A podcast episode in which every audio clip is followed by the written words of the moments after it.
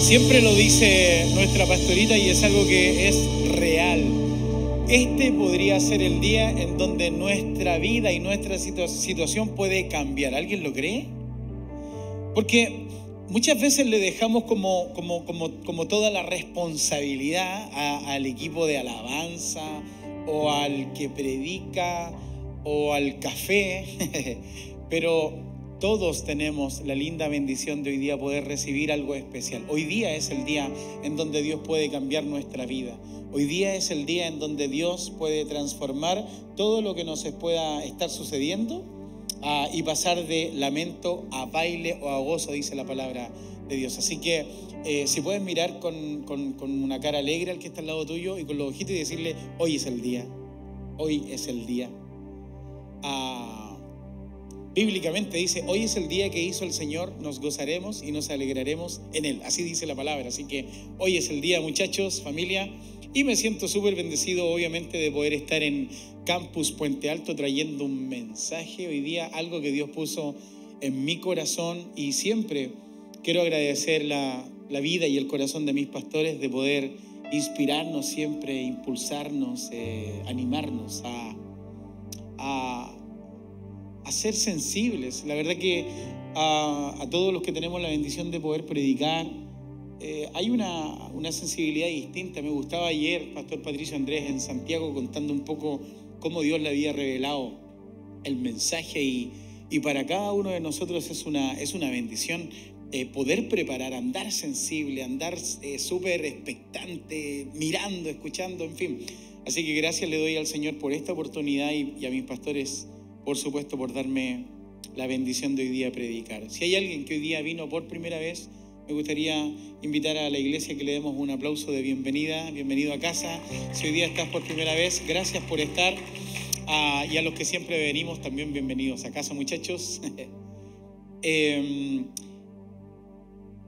y a los que están ahí, sé que esto después se sube a nuestro canal de YouTube. Gracias por estar en sintonía en nuestro canal, en nuestro campus virtual. Que Dios te bendiga. Gracias por tomarte este tiempo.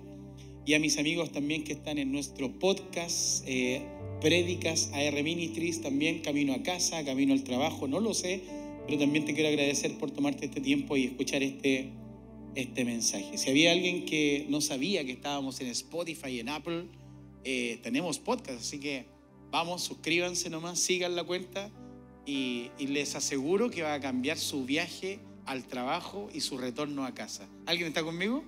Se hace más corto. y más encima nos edificamos. Así que busquen por favor en su Biblia o acá en pantalla, véanlo, anoten en su celular el libro de Romanos capítulo 12, versículo 2. Romanos capítulo 12, versículo 2.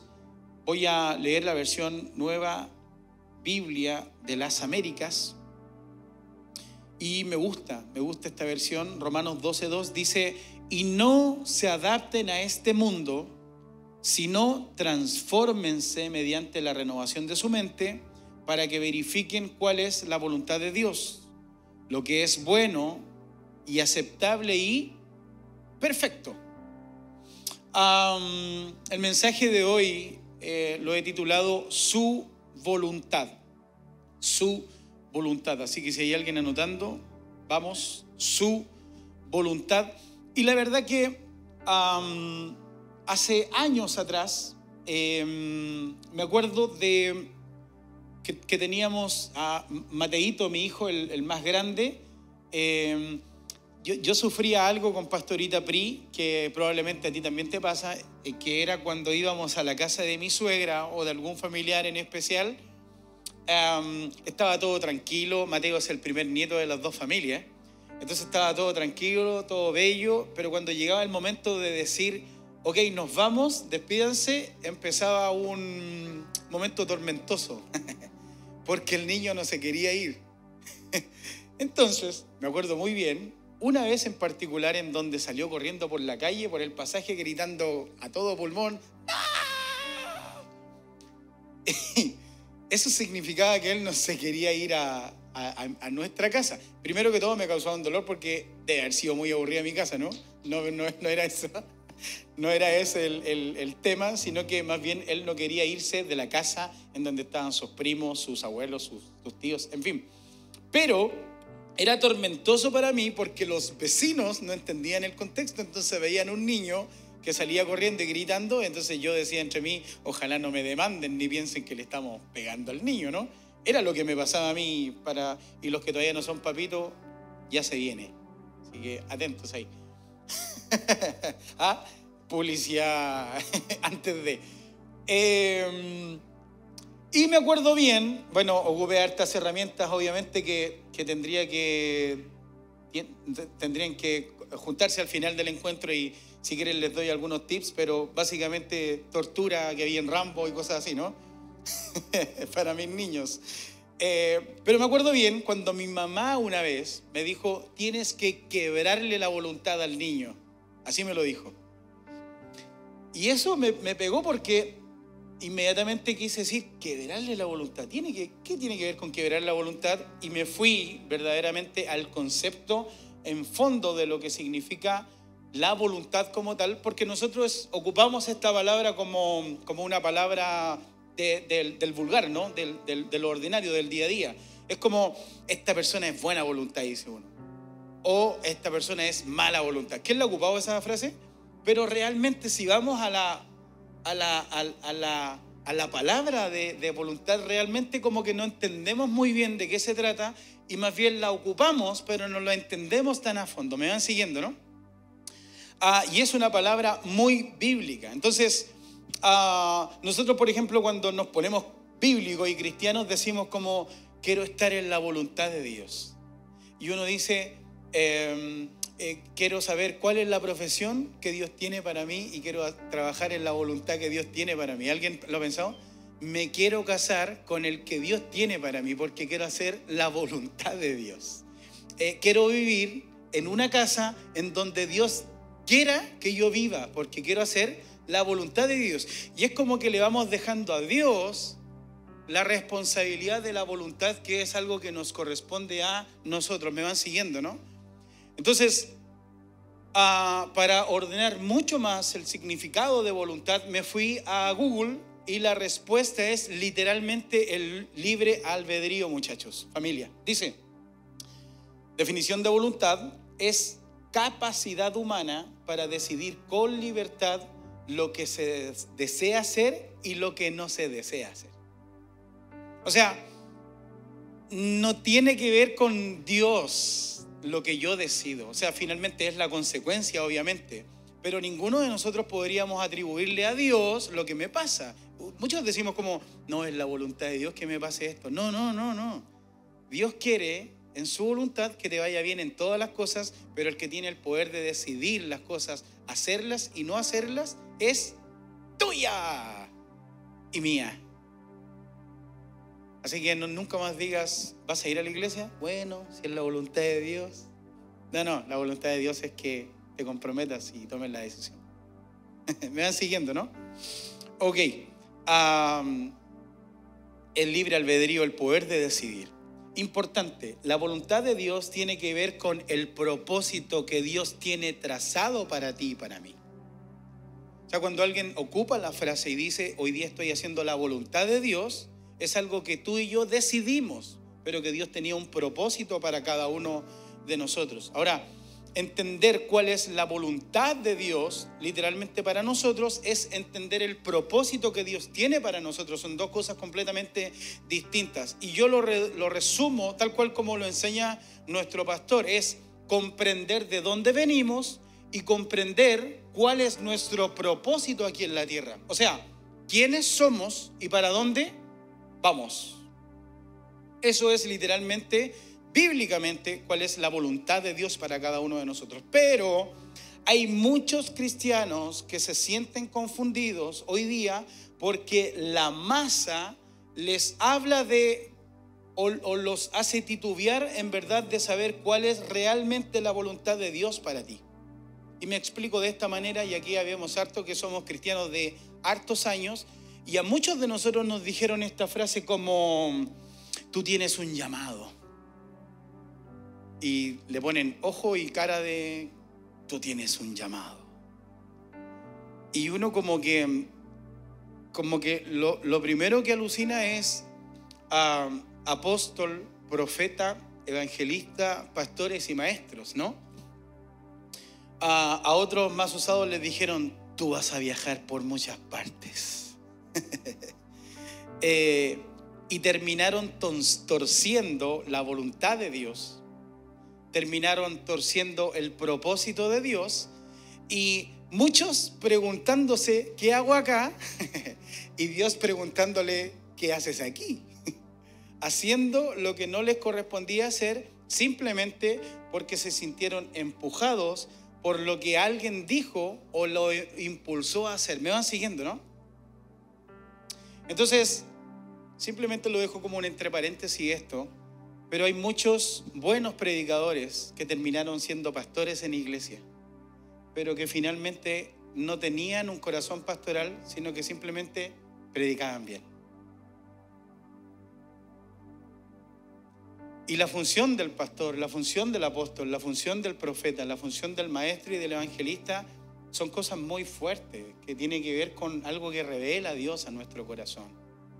Yo honro en esta noche a mi pastor, obviamente, porque sé lo que se vive, sé lo que se siente, sé lo que se traza, eh, el nivel de generosidad, el nivel de perdón, el nivel de cargarse para descargarse todos los días. No tiene que ver con algo que alguien empuja, sino que más bien tiene que ver con, con entender cuál es mi voluntad, cuál es mi decisión.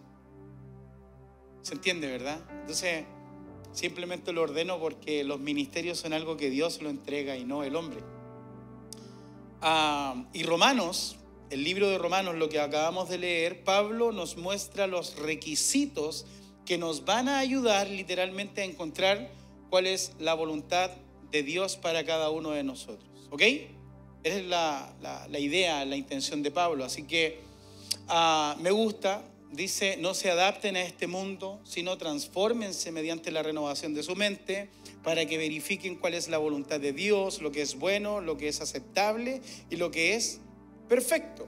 Y de esa forma lo vamos a desglosar en esta noche. Así que atención, por favor, a notar el primer punto que lo he denominado en esta noche, transformación y renovación.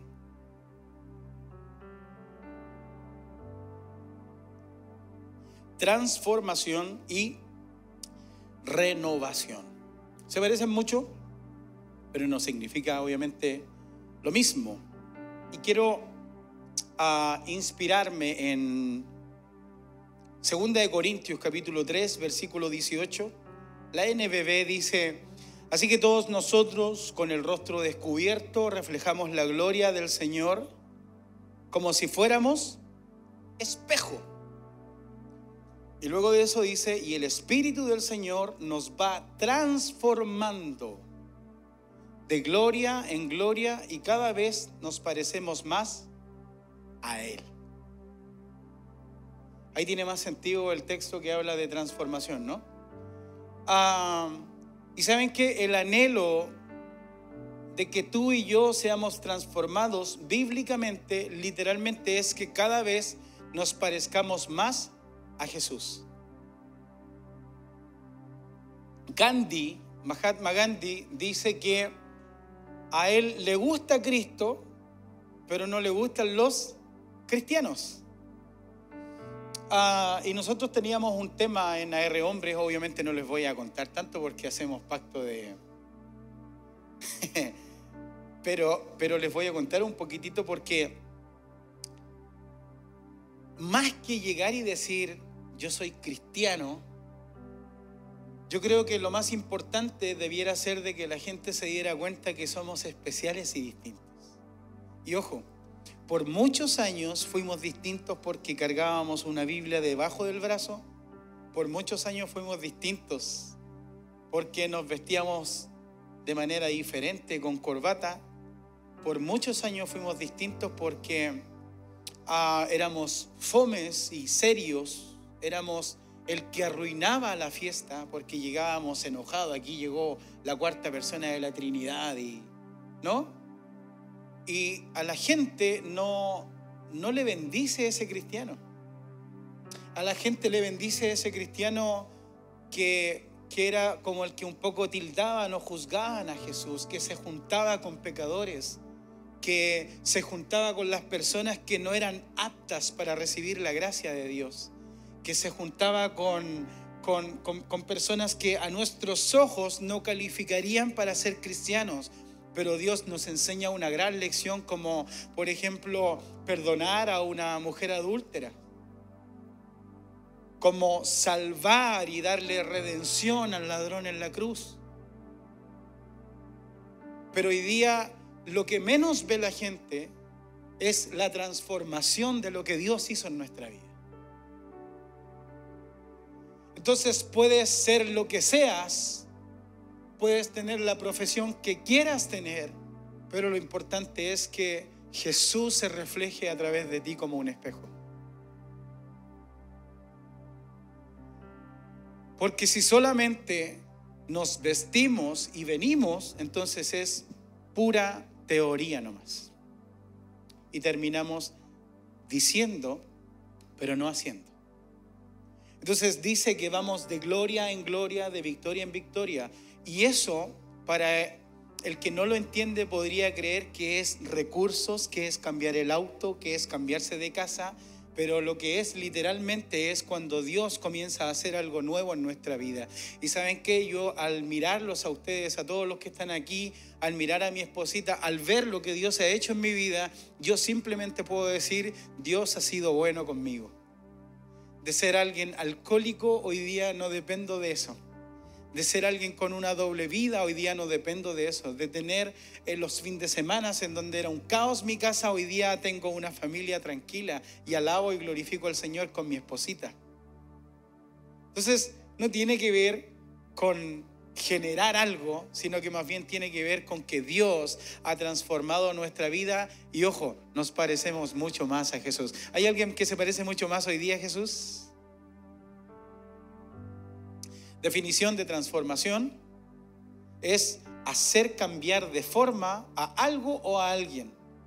Transmutar algo en otra cosa. O sea, mutamos a nuestra mejor versión. O sea, si llegaste bien a la iglesia, te tengo una linda noticia. Vas a ser mejor. Pero si llegaste mal a, la iglesia, te tengo una buena noticia. Vas a ser mejor también porque Dios es, es, el que va transformando y renovando nuestra vida. Ese es el anhelo de lo que nos está enseñando nuestro pastor, corazón de creyente. No nos acomodamos a este mundo, no nos acomodamos a lo que dice la sociedad de cómo hay que vivir, sino que simplemente somos personas saludables. Llegaste roto, llegaste adicto, llegaste siendo distinto, llegaste torcido, pero el anhelo de Dios es que seas constantemente transformados y que seamos la mejor versión de nosotros. Alguien dice amén en esta noche. Así que bienvenidos al 2.0 de cada uno de nosotros.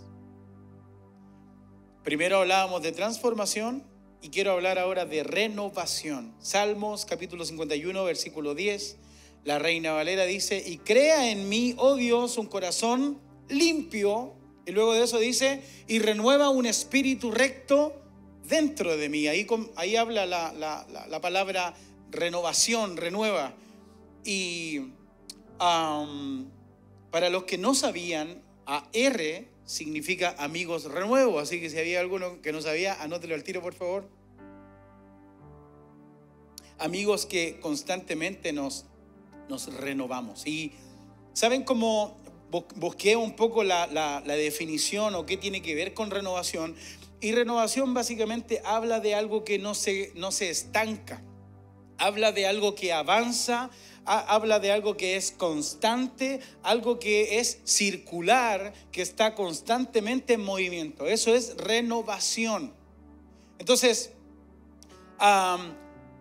cuando somos cristianos que titubeamos o que tenemos días arriba y días abajo, cuando somos cristianos y hay días en donde salimos de aquí completamente empoderados y llenos de fe, pero comienza el lunes y nuestra fe decae por algo que sale en las noticias, o porque el dólar subió, o porque el IPC no sé qué cosa, o porque la crisis no sé dónde, entonces ahí lo que estamos literalmente haciendo es que nos estamos estancando, pero no nos estamos renovando. Pero recuerda recuerden esto, nosotros no nos movemos por lo que vemos, sino que nos movemos por lo que creemos. Y yo creo completamente que mi vida, que mi espíritu, que mi corazón necesita estar constantemente transformándose y renovándose. ¿Alguien dice amén a eso?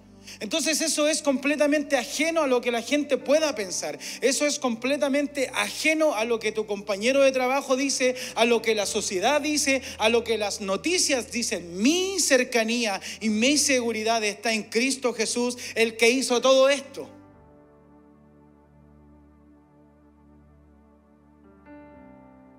Entonces, ¿qué es lo que me mueve a renovarme cada día? La cruz no es el pastor. ¿Qué es lo que cada día me mueve a inspirar en seguir transformando mi vida de gloria en gloria, a renovar y que siga saliendo lo malo y entrando lo bueno que Dios tiene para mí? Es la cruz. No puede ser tu esposita, no puede ser, no puedo ser yo. Es la cruz. La cruz es la que cada día va renovando, va transformando nuestra vida. ¿Alguien dice amén a eso? Isaías capítulo 40, versículo 31 dice, pero los que esperan en el Señor renovarán sus fuerzas. Se remontarán con alas como las águilas, correrán y no se cansarán, caminarán y no se fatigarán. ¿Saben por qué? Porque piensan en la cruz. Porque lo que me hace levantar todos los días no es mi hijo, no es mi esposa, sino que es la cruz. Cuando pienso en lo que Cristo Jesús hizo por mí, entonces agradezco al Señor y digo, wow, vale la pena, Señor. Vale la pena porque tengo un propósito en mi vida, porque ya no tengo una vida sin sentido. Vale la pena porque soy transformado. Si hoy día soy bueno, te tengo una linda noticia, mañana puedo ser mucho mejor.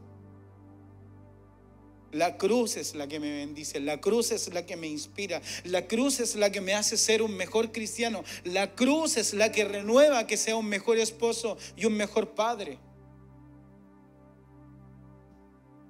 Punto número uno, transformación y renovation.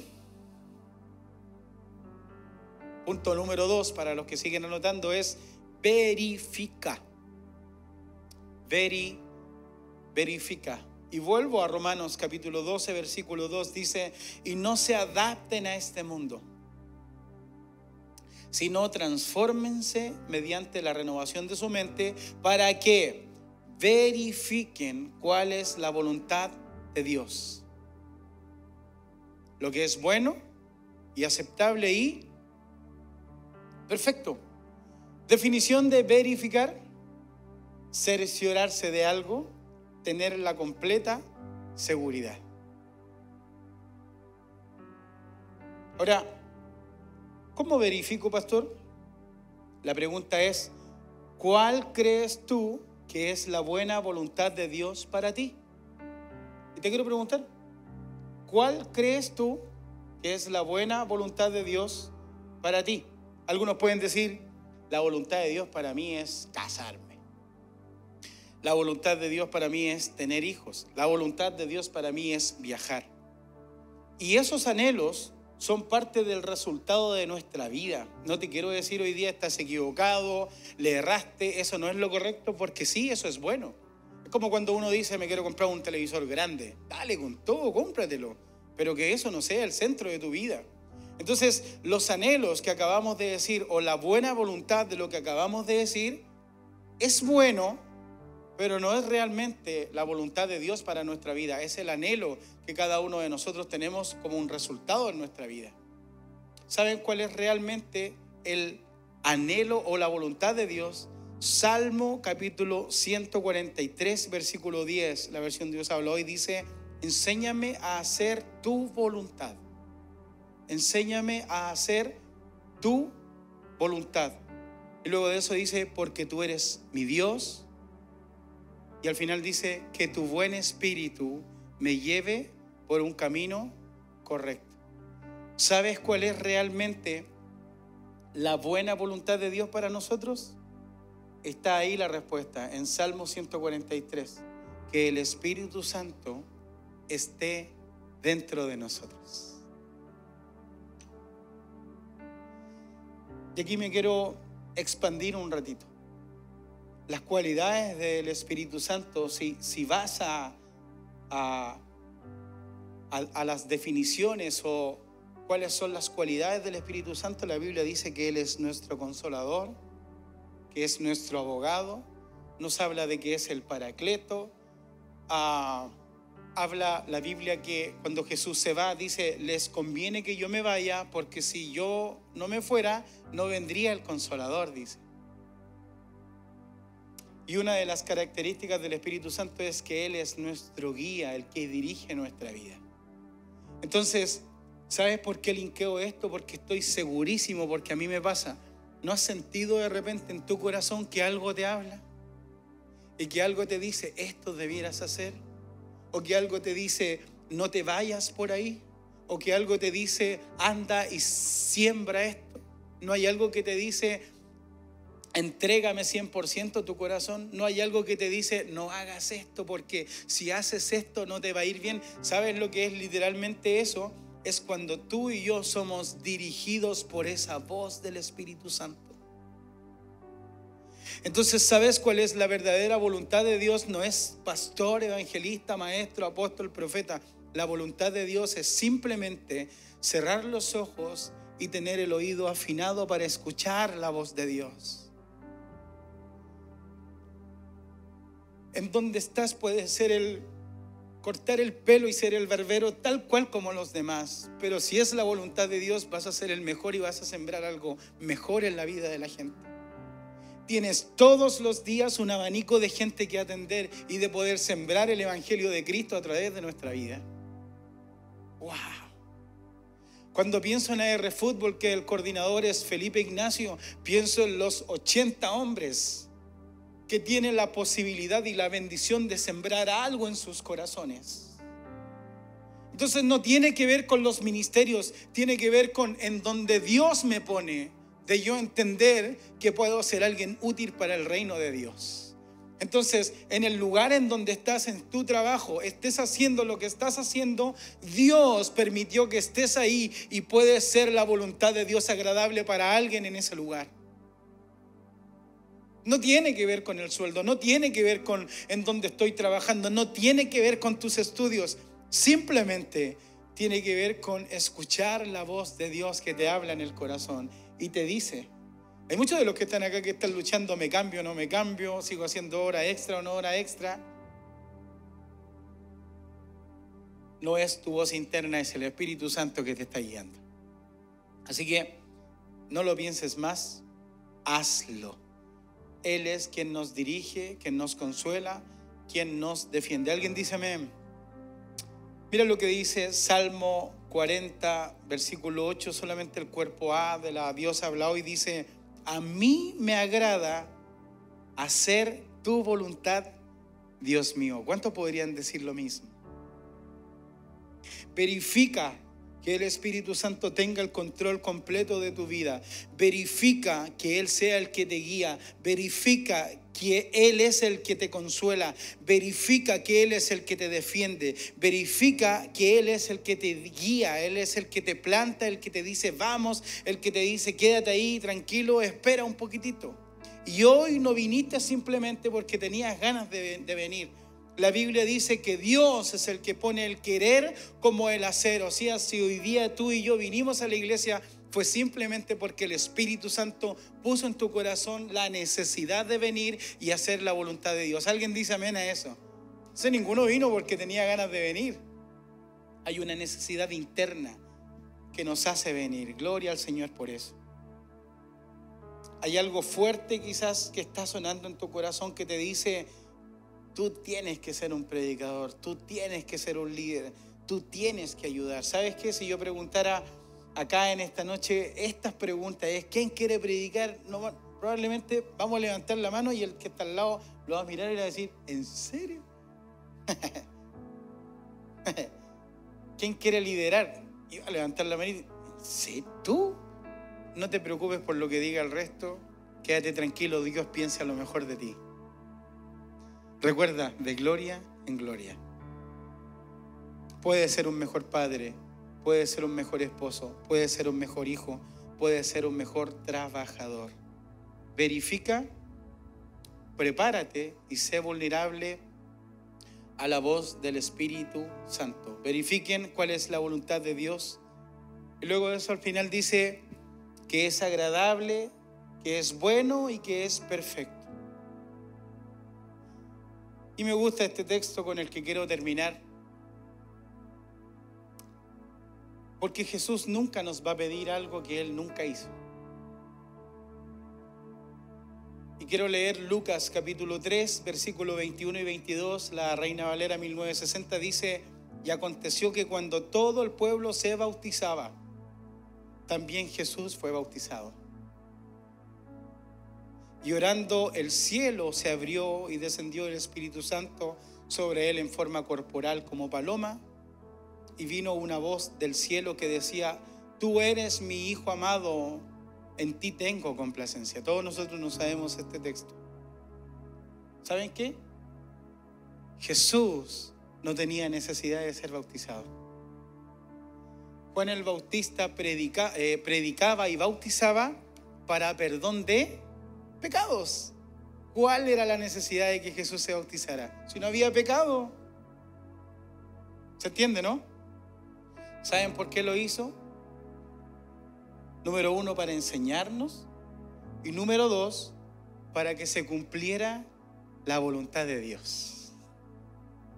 Entonces, hacer la voluntad de Dios o que se cumpla su voluntad muchas veces es algo que va en contra de lo que tú estás acostumbrado a hacer.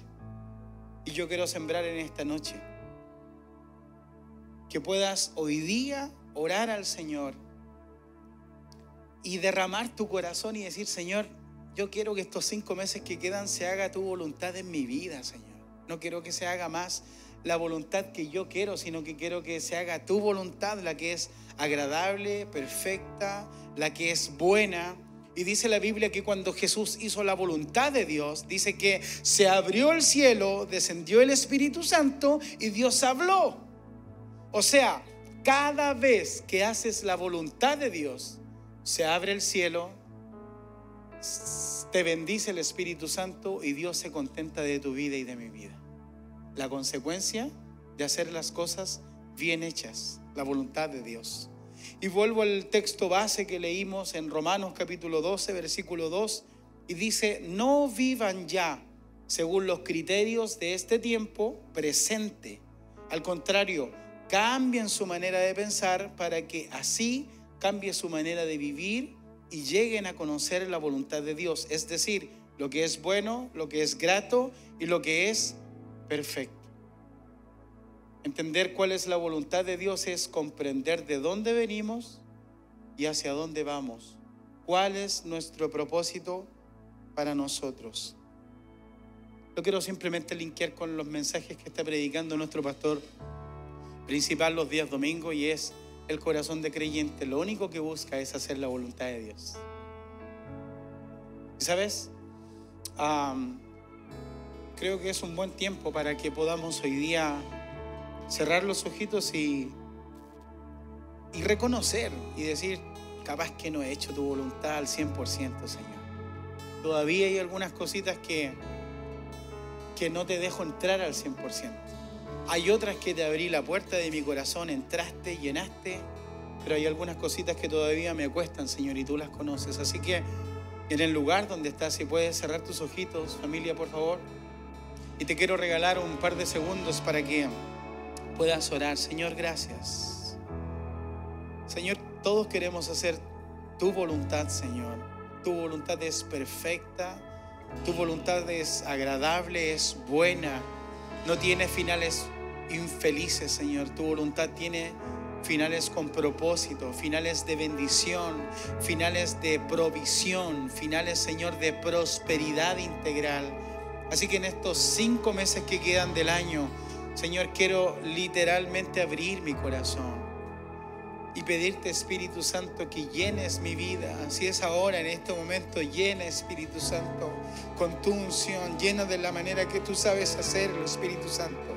No necesitamos alboroto, Señor, en el orden, en la prudencia, en la tranquilidad, en lo sensible, en lo genuino. Tu Espíritu Santo puede venir a nuestra vida. Si hay alguien que necesita quizás hoy día, Señor, poder renovar su espíritu también, que a través de esta oración pueda venir tu Espíritu Santo y bendecir su vida y llenar cada, cada, cada lugar, llenar cada extremo, llegar, Señor, cada punta de nuestro cuerpo, de nuestro cabello, Señor, que seamos personas sensibles a tu Espíritu Santo para poder comprender cuál es tu voluntad perfecta, agradable y buena, Señor. Que en esta tarde podamos salir 100% transformados, 100% renovados, Señor, para que tú puedas bendecir nuestra vida y podamos entender cuál es tu real voluntad para cada uno de nosotros.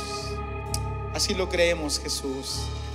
Y quiero hacer esta última oración, familia, si hay alguien que hoy día vino por primera vez a nuestro campus, o quizás está escuchando este podcast, o quizás está en nuestro canal de YouTube también Simplemente te quiero invitar en el lugar donde estás que puedas con tus ojitos cerrados poder levantar tu manito ahí en la tranquilidad, en la prudencia, levantar tu mano y repetir conmigo esta oración. Quiero pedirle a la iglesia que repite esta oración, por favor, y todos nosotros vamos a acompañar a, a, nuestros amigos. Así que si hay alguien que quiera aceptar a Jesús, levanta tu mano bien en alto y la repetimos. Señor Jesús, gracias. Gracias por amarme, por perdonarme, por darme un propósito, Señor, hoy día. Señor, inscribe mi nombre en la Biblia. Jesús, te reconozco como, mi Salvador personal. Sé que fuiste a la cruz y que moriste por amor a mí. Sé que a través de la cruz me diste salvación. Gracias por amarme y gracias por cambiar mi destino y traer una voluntad a mi vida. Lo creemos en el nombre de Cristo Jesús. ¿Alguien dice amén? En el lugar donde estás, si puedes levantar tu, levantarte, por favor. Y si puedes levantar tus manos y en este momento adorar al Señor con todo el corazón. Vamos a cantar worship. Dios te bendiga.